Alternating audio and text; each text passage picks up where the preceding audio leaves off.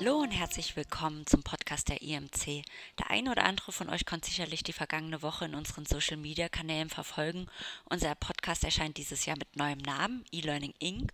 und einem neuen Maskottchen, unserem kleinen süßen Schlaufuchs. Zu mir als Moderatorin, ich bin Vanessa Klein und bereits seit 2014 bei der IMC im Bereich Marketing and Communication. Den Podcast habe ich im vergangenen Jahr ins Leben gerufen, um die Themen Digitalisierung und E-Learning erlebbar zu machen. Dafür spreche ich jeden vierten Freitag im Monat mit unterschiedlichen Experten und versuche exklusive Kundengeschichten, aber auch Projektinsights für euch zu erfragen und mit euch zu teilen. Mein heutiger Gast ist Kirsten Wessendorf. Sie ist Managerin für digitale Lernstrategien und war am 12. März auf der Bitkom Bildungskonferenz in Berlin, um dort über das Thema Bildung der Zukunft zu diskutieren. Ich möchte heute insbesondere über die Schule im KI-Zeitalter mit dir sprechen. Schön, dass du da bist. Hallo Vanessa, ich danke dir für die Einladung. Ich habe dich im Intro schon kurz angekündigt, aber möchtest du selbst noch ein, zwei Sätze zu dir sagen? Ja, Kirsten Westdorf. Ich arbeite jetzt etwa anderthalb Jahren für die EMC und beschäftige mich mit digitalen Lernstrategien, hauptsächlich für den Unternehmensbereich. Das ist ja unsere DNA gewissermaßen aber auch mit dem Thema, wie wir digitales Lernen im schulischen Umfeld einbringen können. Um, um hier neue Impulse zu bekommen, warst du gestern ja auf der Bitkom Bildungskonferenz in Berlin, mhm. wo Akteure aus Wirtschaft, Politik und Bildungspraxis zusammenkommen. Insbesondere genau. in der Politik ist der Digitalpakt gerade ein ganz aktuelles Thema. Noch im laufenden Jahr sollen über 5 Milliarden Euro in die Digitalisierung von Schulen investiert werden. Wie war denn dein Eindruck? Wurde während der Veranstaltung viel über den Digitalpakt gesprochen?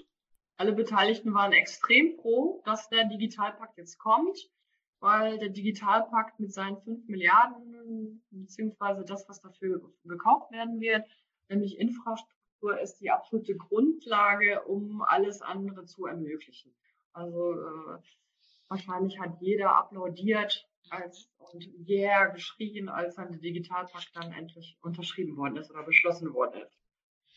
Wo würdest du denn sagen, stehen die Schulen heute im Kontext digitaler Bildung? Vielleicht kann man sagen, stehen. Sie stehen in den Startlöchern und ganz viele Schulleiter und Lehrerinnen und Lehrer möchten und wollen und äh, ihnen fehlt hier und da das Können noch, weil sowas wie Breitband oder Internet oder Hardware schlicht und ergreifend steht. Ähm, also an vielen Stellen stehen wir noch ganz am Anfang mit sehr, sehr vielen tollen Leuchttürmen, die es in diesem Umfeld gibt, von denen man sicherlich eine Menge Lessons Learned ableiten kann. Ja, kannst du hier vielleicht ein paar Beispiele nennen? Ich glaube, gestern wurden ja auch Smart Schools ausgezeichnet. Genau, also ein ganz konkreter Anwendungsfall ist mir im Gedächtnis geblieben, den ich sehr smart gelöst fand war ein Gymnasium, das natürlich in irgendeiner Form Schwierigkeiten hat, IT-Support zu bezahlen. Was haben sie gemacht? Aus der Not eine Tugend gemacht. Und die Schule und Schüler haben selber ein Ticketsystem aufgebaut und äh, sorgen sich um den IT-Support selber. Wenn bei einem Lehrer der Beamer ausfällt, tickert er das ins Ticketsystem ein und es kommt ein Schüler, der den Beamer dann wieder flott macht oder andere Sachen dann repariert oder äh, ja, wieder zum Laufen bringt. Also wie ich finde, ähm, sehr smart. Das heißt, jeder Schüler, Schülerin, die hier mitarbeitet, kann gewissermaßen gleich als IT-Administrator arbeiten, selbst direkt nach dem Abitur. Das zeigt ja auch Eigenverantwortung. Ja, unbedingt. Also Hut ab für die Leute, die gestern den Smart Schools äh, Award oder diesen, dieses Label bekommen haben. Das sind, all, das sind die wahren Innovatoren, die wirklich von allein losgehen und in einem schwierigen Umfeld dann tatsächlich Dinge schaffen und äh, umsetzen. Also das hat mich durchaus beeindruckt. Mhm. Unser Thema heute ist ja auch KI. Da habe ich im Vorfeld etwas recherchiert und ein Statement aus einer Zeitung ist mir besonders in Erinnerung geblieben. Kann der Roboter den Lieblingslehrer ersetzen? Gab es auch Beispiele bei den Smart Schools?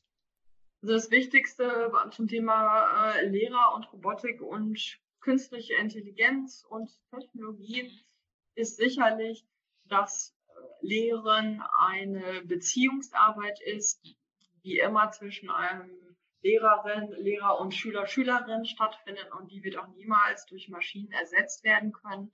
Ich glaube, das möchte auch im Endeffekt nicht wirklich jemand. sondern es wird immer eine ja, Kollaboration zwischen Maschine und Mensch sein, genauso wie im Unternehmen auch. Da wird man dann schauen, an welcher Stelle ist Technologie sinnvoll und kann unterstützen, beziehungsweise Arbeit übernehmen. Es wird aber immer dann Primat des Lehrers geben und des Menschen geben, der an dieser Stelle nach wie vor die wichtigste Person ist. Also ist hier auch das Stichwort Blended Learning groß, wie auch im Unternehmenskontext. Genau, also das Beste aus beiden Welten möchte man sich raussuchen und dann gucken, an welcher Stelle ist Papier sinnvoll, an welcher Stelle äh, arbeite ich mit den Händen und mache irgendwelche Dinge, an welcher Stelle ist es sinnvoll, am Rechner was zu machen oder digitale Modelle von Augen oder irgendwelche Dinge zu benutzen. Also definitiv blendet. Was kannst du denn hier den Schulen mitgeben, die jetzt Blended Learning einführen müssen oder sollen oder können? Wie könnte der digital gestützte Unterricht in Zukunft aus deiner Sicht laufen, damit die Schüler ideal auf die Arbeitswelt vorbereitet werden? Ähm, wir hoffen, dass die Arbeit mit Technologien so sein wird, dass die, dass die Vermittlungsarbeit des Lehrers, äh, Stichwort Flipped Classroom hier und da von Technologie übernommen werden kann so dass der Lehrer sich darauf konzentrieren kann, den einzelnen Schülerinnen und Schüler besser zu betreuen und mehr persönlich auf diese, diese, auch ja, auf den einzelnen Menschen und seine Bedürfnisse einzugehen. Das ist hoffentlich das, was Technologie uns in Zukunft ermöglichen wird. Und definitiv wird es in irgendeiner Form blendet sein. Mhm. Also Technologie dann zum Beispiel auch, gerade wenn es darum geht, Unterricht vor- oder nachzubereiten. Ja, genau. Also es kann auch Plattformen geben, wo Schülerinnen und Schüler ihre äh, Hausaufgaben hochladen, wo äh, eine gewissermaßen eine kollaborative Plattform geschaffen wird, um Hausaufgaben zu machen, vielleicht auch sogar mit anderen Klassen, mit anderen Schulen. Das sind dann natürlich Vorteile, die dann technologische Plattformen bieten, die man dann auch an dieser Stelle nutzen kann. Da übt dann natürlich ähm, das Kind dann schon in der Schule Kollaboration die man dann idealerweise später dann auch im Unternehmen ja. beherrschen muss. Und welche Rolle wird KI dabei spielen? Die große Hoffnung ist ja, dass man mit künstlicher Intelligenz beziehungsweise ja, Big Data quasi so nutzen kann, dass es eine bessere Kenntnis der unterschiedlichen Wissensstände von Schülerinnen und Schülern und auch nach Fach sozusagen gibt, so dass auch hier dann das individuelle Eingehen auf das jeweilige Kind dann eben besser möglich wird. Also der eine ist schneller in Mathe und dafür langsamer in Deutsch oder andersrum, so dass man dann eben gezielt darauf eingehen kann und dann äh, ja optimal jedes Kind dann im Unterricht lernen kann. Das hofft man mit KI dann in Zukunft erreichen. Das fordert ja aber auch dann von den Lehrern, dass sie mit Big Data umgehen können und diese nutzen mhm. können. Jetzt hört man häufiger, dass die Kritik, dass die Lehrer noch nicht richtig auf die Digitalisierung vorbereitet sind. Hast du hier vielleicht einen Tipp, wie man die Situation verbessern kann? Die Situation ist sicherlich so, was aber nicht die Schuld der, der Lehrerinnen und Lehrer ist. Es ist eine ähnliche Herausforderung wie im Unternehmensumfeld. Man muss die Leute erst für das Thema sensibilisieren. Was bedeutet Digitalisierung in meinem Umfeld? Warum ist das wichtig? Ähm, A, Thema B, wie könnte das für mich und meinen persönlichen Aufgabenbereich aussehen? Und C, sicherlich auch äh, nicht zu vernachlässigen und das noch viel Luft nach oben. Die Leute befähigen, enablen oder wie das bei, bei uns heißt, to empower, mhm. dass wir die Leute in der, die Lehrer und Lehrerinnen in die Lage versetzt werden, was ihr Verständnis und die Kompetenz, auch die Zeit angeht, eben sich diese neuen Kompetenzen äh, drauf zu schaffen. Genauso wie im Unternehmensumfeld. Wenn dort neue Produkte mit Design Thinking oder agil entwickelt werden, ist das genauso etwas, was die Mitarbeiter des Projektes erstmal verstehen und lernen müssen. Das gilt natürlich genauso gut wie für Lehrpersonal, dass sie erstmal neue Kompetenzen verstehen und lernen müssen. Also das ist dann gar nicht so viel unterschiedlich. Nicht nur die Lehrpersonen müssen ja neue Kompetenzen lernen, sondern auch die Schüler. Was mhm. sind denn aus deiner Sicht Kompetenzen, die wichtig sind, damit die Schüler ideal auf die Arbeitswelt von morgen vorbereitet sind? Also ich würde das erstmal in, in vier Blöcke teilen. Ähm, der erste und vielleicht wichtigste Punkt ist was, was gar nicht unbedingt mit äh, Technologie zu tun hat, sondern wir leben in einer Demokratie und das ist für uns wichtig, dass wir mündige Bürger erziehen und dann kommen wir bei solchen Themen raus wie Kommunikation, Kollaboration, auch Kreativität, ein ganz wichtiges Thema und natürlich kritisches Denken, zum Beispiel das Bewerten von unterschiedlichen Quellen. Das ist sozusagen die Grundlage, um überhaupt mit Technologien umgehen zu können. Also die Soft also Skills. Also, genau, sozusagen, welche Soft Skills brauche ich, um mich einer Technologie überhaupt bedienen zu können? So könnte man das formulieren und dann kommt man bei so Oldschool-Themen wie Kreativität und kritischem Denken dann wieder raus. Oder man könnte auch sagen, sie waren nie außer, außer Mode und werden heute, äh, ja, sind heute gefragter äh, wie eh und je. Ja. Und äh, als zweiten Kompetenzblock würde ich sehen, dass es ein absolutes Grundverständnis von Technologien ähm, geben muss. Wie funktionieren die? Warum sind die wichtig? Wie bewerte ich die? Was bedeutet Datenschutz? Also äh, auf die Grundlagen abzielen, auf denen dann, sei es jetzt KI oder andere Technologien dann aufbauen. Das ist wichtig.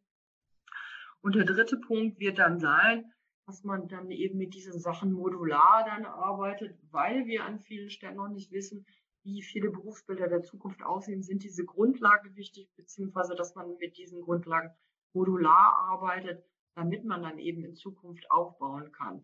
Weil sozusagen die Zielberufsbilder sind ja noch nicht klar. Wir wissen an vielen Stellen nicht, wie Berufe in, in 10 oder 20 Jahren ausbilden, äh, aussehen und es ist dann schwierig, auf etwas hin auszubilden, was man noch gar nicht kennt. Das dann wiederum nach sich zieht, dass die Grundlagen äh, bedeutend wichtiger werden. Mhm. Und ein vierter wichtiger Aspekt, der auch gestern ähm, sehr im Vordergrund gestanden hat, war, dass wir von lebenslangem Lernen reden. Das ist gewissermaßen als Ausspruch nicht neu.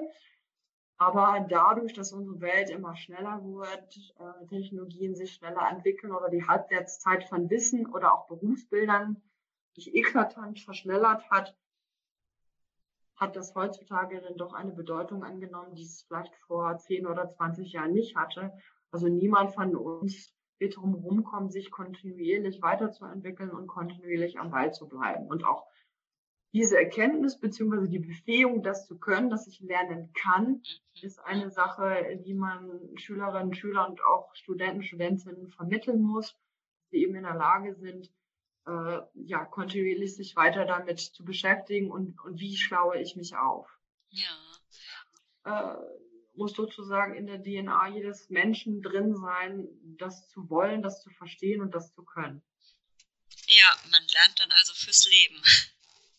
ja, genau, dieser extrem alte Spruch über irgendwie, auf irgendwelchen äh, Handtüchern draufgestickt ist oder so irgendwelchen Türen steht, äh, ähm, bekommt gewissermaßen eine neue Aktualität. Alles kommt wieder. Vielleicht dann zum Abschluss die Frage, einfach eine kurze Antwort in zwei, drei Sätzen. Wo stehen aus deiner Sicht die Schulen 2025? Auf jeden Fall stehen wir bedeutend weiter vorne und wir werden herausgefunden haben, wie wir das Beste aus allen Welten zusammenbringen können.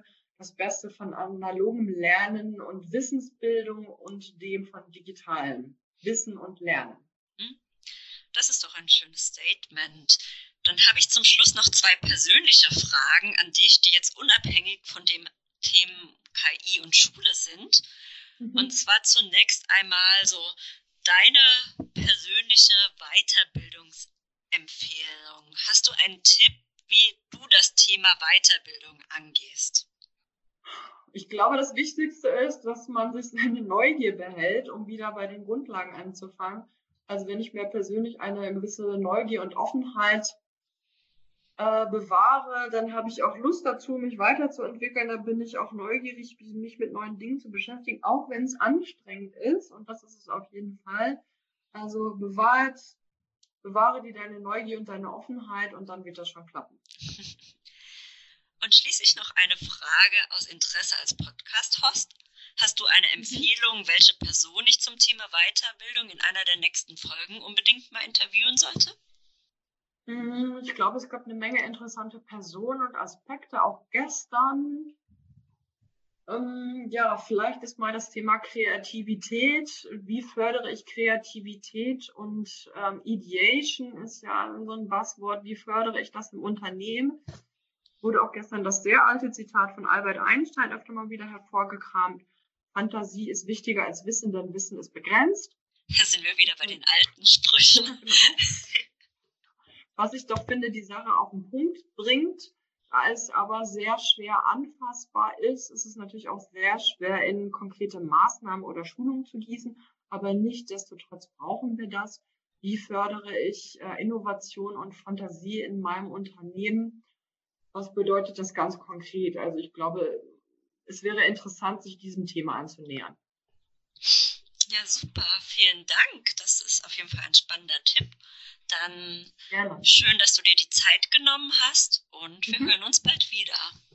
Ganz sicher. Mach's gut, Vanessa. Bis dann. Das war mein Interview mit Kirsten. Ich hoffe, ihr konntet etwas Spannendes für euch mitnehmen. Wenn auch ihr Wünsche und Anregungen für Podcast-Themen habt, schreibt mir immer gerne. Der Hashtag zum Podcast lautet Schlaufuchs. Stay tuned. We empower people.